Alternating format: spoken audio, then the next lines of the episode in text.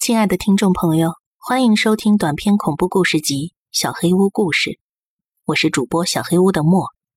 今天的故事叫做《瑞放》。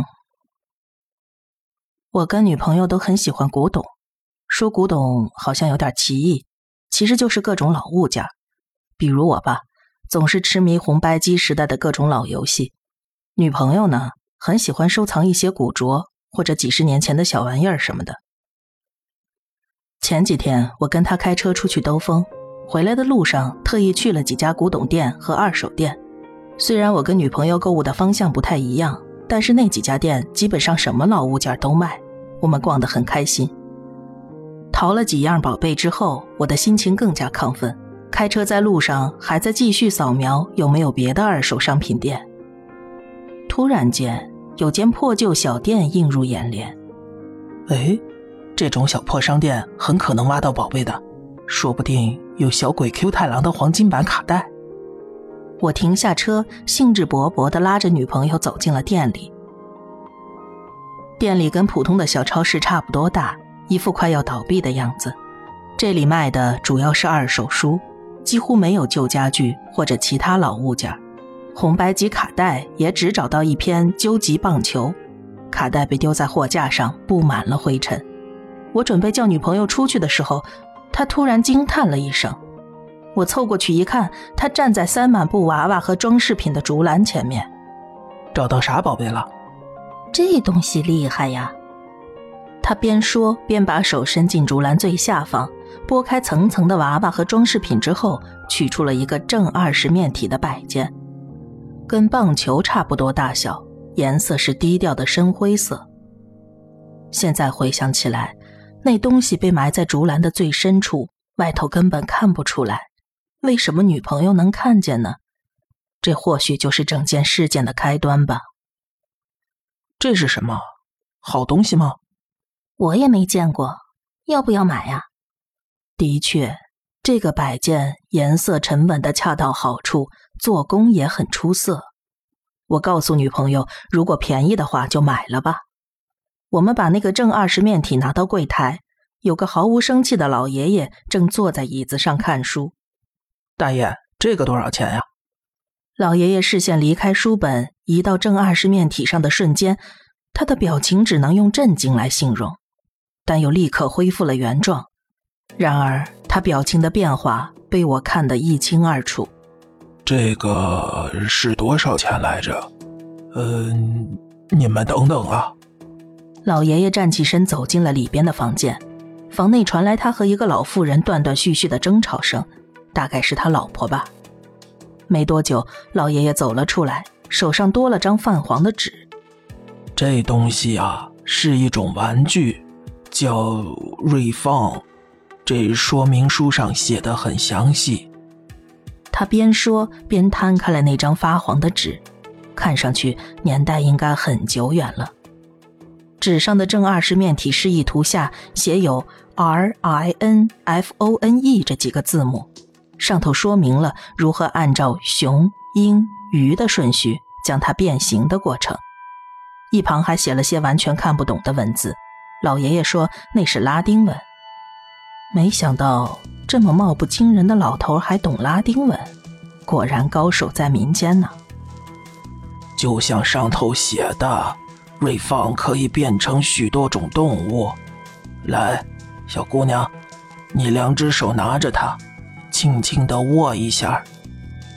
女朋友照他说的，将瑞放握在手里来回的轻抚，接着听到咔嚓一声，正二十面体其中的一部分凸了起来。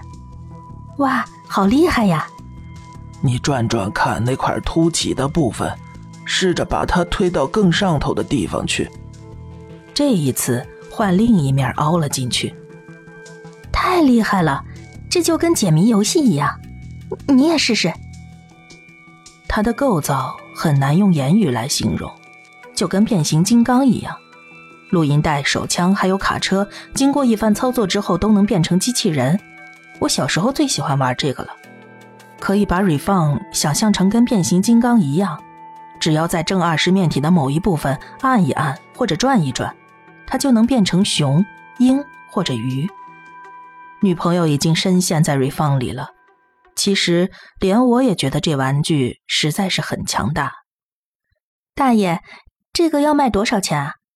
女友小心翼翼的开口询问。这其实算得上是个古董了，只是我们连自己有这个东西都给忘了。呃，算你特价五百块钱怎么样？要是要是你把它放到网上去拍卖，有人喜欢，说不定能出好几千来买呢。接着，身为杀价高手的女朋友一番神操作，我们花了两百块钱就把它买了回来。女朋友难掩兴奋的走出了店外。我们找了个馆子海吃了一顿之后，就各自回家了。第二天是礼拜一，我刚下班就接到了女朋友的电话。瑞芳太厉害了，为了把它变成动物，我真的像玩解谜游戏一样。我上班的时候满脑子都是它，完全没有心情工作。它比那些无聊的电动游戏可有意思多了。他不给我说话的机会，我就只能听着他兴奋地说个不停。电话挂掉之后，他又发了一张照片给我，蕊放突出的部分看上去就像熊的头和两只脚。我回复了一句“你好，棒棒”，就吃饭去了。礼拜二，我下班开车回家的路上，又收到了女朋友的微信，实在太有意思。昨晚我通宵了一个晚上，终于把熊给弄出来了，你过来看看呗。我苦笑了一下，掉头往女朋友家开去。你说你通宵了，上班去了吗？一到他家，我就立刻发问。废话，我当然去上班了，不过喝咖啡喝到想吐。桌上的 Rainfang 已经变成了熊的形状，胸头微微的扬起，下方则有四只脚。哎，你还别说，还真厉害！这到底是怎么构造的？厉害吧？我已经完全入迷了。变熊完成之后就是鹰，我想赶紧试试看。哎，你别再熬夜了啊，明天再玩吧。哎，我知道了。简单的吃过晚饭之后，我回家了。礼拜三回家路上，我给女朋友发了条微信：“你昨晚睡觉了吗？”“我昨天早早就睡了，睡得可香了。一会儿我到家就继续完成鹰的部分。”当晚十一点多，我正在入迷的打着 PS，收到了女朋友发来的照片。老鹰完成，太逼真了！你不觉得创造出 Rainfang 的人是个天才吗？我打开了照片，Rainfang 变成雄鹰展翅的形状了，实在是太逼真了。那只老鹰看起来随时都会展翅高飞一样。当然，它毕竟只是个玩具，多少有些不太平衡，但已经接近完美了。太厉害了，宝贝儿，后边就只剩下鱼了吧？不过你千万别太沉迷了，慢慢做。礼拜四晚上，我洗澡出来，电话响了。是女朋友，你刚才给我打电话了吗？没有啊，怎么了？大概五分钟之前，每隔三十秒就有人打电话，接起来之后就是大马路上很多人很吵的那种声音，我就直接挂了。来电显示也没有电话号码或者未知来电之类的，写的是对方，我没给联系人见过这种名字，我我有点害怕。嗯。那你等着，我过去陪你。不用了，我准备关机睡觉了。那你别想太多，可能是信号干扰。呃，话说瑞放怎么样了？鱼做出来了吗？我快做好了，做完之后就借给你玩。礼拜五，女朋友说的那个诡异电话让我有点放心不下。我准备下了班直接去她家。瑞放已经快变成鱼的形状了。只剩下背鳍和尾鳍就可以大功告成了。你说今天中午又有骚扰电话了？嗯，我吃午饭的时候手机响了，这次显示是隐藏号码。我接起来之后，就听到一堆男女混杂的声音大喊：“放我出去！”我就直接挂掉了。看来真是信号干扰啊！明天我陪你去营业厅问问吧。之后，我们一边赞叹 Rainfang 真的是个很厉害的玩具，一边试着完成鱼的形状，但是绞尽脑汁还是想不出来怎么弄出背鳍和尾鳍。看来最后一关果然是最难的。睡意渐渐袭来，第二天是礼拜六，我准备直接在女朋友家过夜。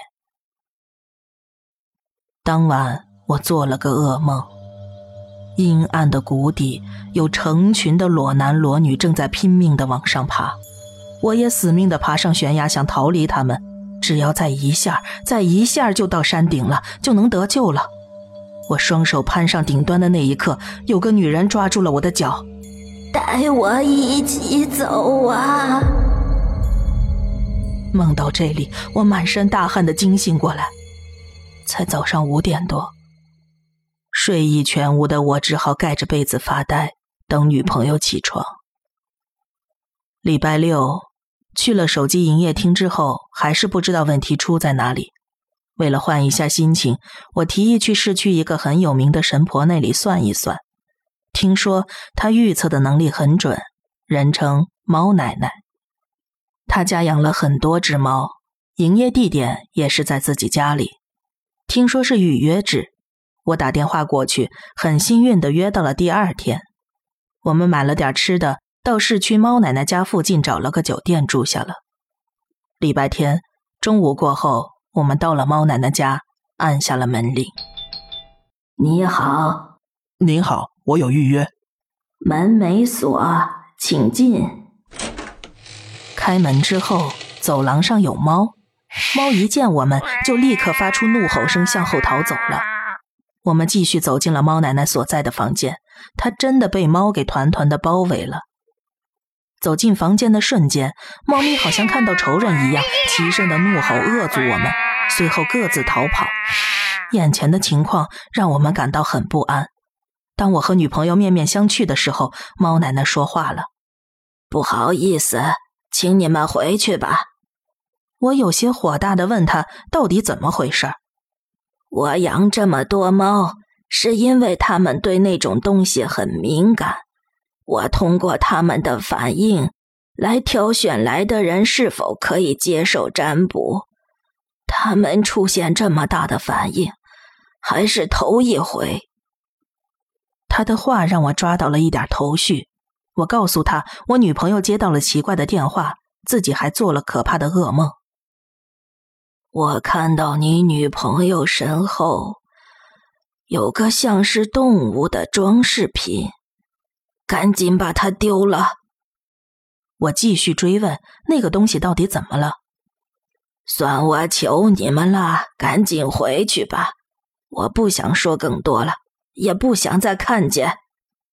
他说完，便转向一旁。女朋友的脸变得煞白，我仍然不肯罢休。那到底是什么东西啊？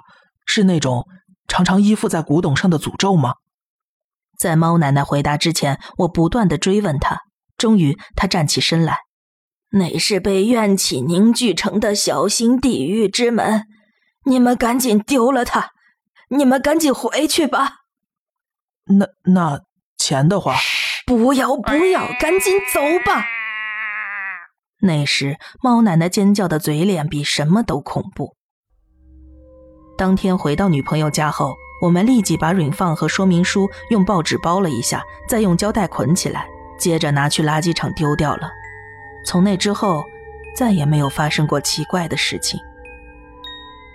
几个礼拜以后，我到了女朋友家里。喜欢玩字谜游戏的他拿起了纸笔，开始说明起来。